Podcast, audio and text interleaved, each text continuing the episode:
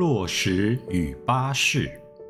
有一次，一对恋人乘坐一辆巴士进入山区，他们打算在某处下车。他们下车后，巴士继续往前驶。巴士行驶途中，一块大石从高处坠下，并将巴士压得粉碎，所有乘客无一生还。那对恋人看到这件事后说。如果我们都在那辆巴士就好了。一般人都会想，还好我们刚好下了车。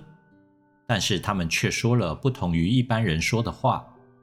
你认为他们为什么会这样说呢？因为如果他们都留在车上没有下车，那辆巴士将会因他们没有下车而赶在大石坠下前驶出出事地点。